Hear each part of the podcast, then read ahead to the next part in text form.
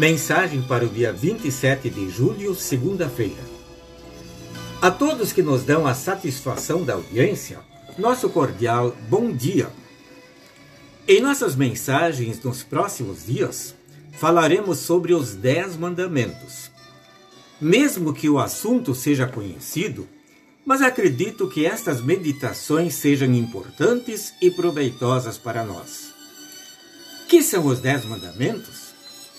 No Catecismo Menor encontramos a resposta. Os Dez Mandamentos são a santa vontade de Deus ou a sua lei, na qual Deus nos diz como devemos ser, o que devemos fazer ou deixar de fazer. Como Deus quer que sejamos?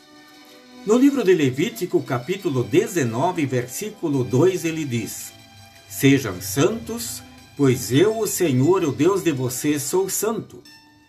Entretanto, nós sabemos que somos pecadores. Como então podemos ser santos? Cristo veio ao mundo, cumpriu a lei em nosso lugar, sofreu e morreu pelos nossos pecados. E então, pela fé, crendo nele como nosso Salvador, somos declarados santos. O apóstolo Paulo escreve aos membros da congregação de Éfeso: Aos santos que vivem em Éfeso e são fiéis a Cristo Jesus. Aos Colossenses ele escreve: Aos santos e fiéis irmãos em Cristo que estão em Colossos.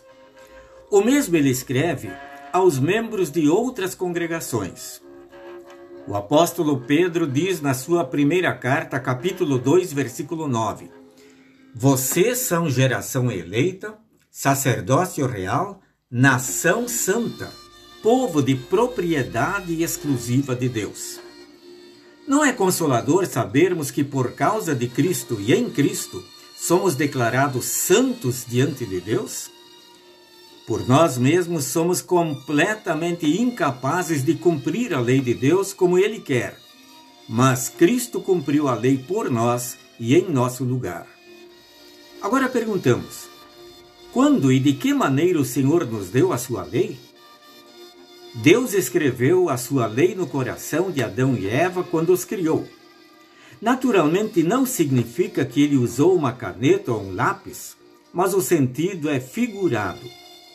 Ele colocou a lei no coração deles. Quando os pais da humanidade caíram em pecado, a lei apagou-se e mais tarde Deus a escreveu em duas placas de pedra em forma de dez mandamentos e a mandou anunciar por Moisés. Esta é a lei moral que ensina a todas as pessoas em todos os tempos o seu dever para com Deus e para com os seus semelhantes. No Antigo Testamento, Deus também deu a lei cerimonial ou eclesiástica, que fixou o culto divino para o seu povo, bem como a lei civil, que regulava as questões civis do povo para que fosse preservada a disciplina externa na sociedade civil, por exemplo, questões referentes ao divórcio, à herança, ao castigo dos malfeitores e assim por diante.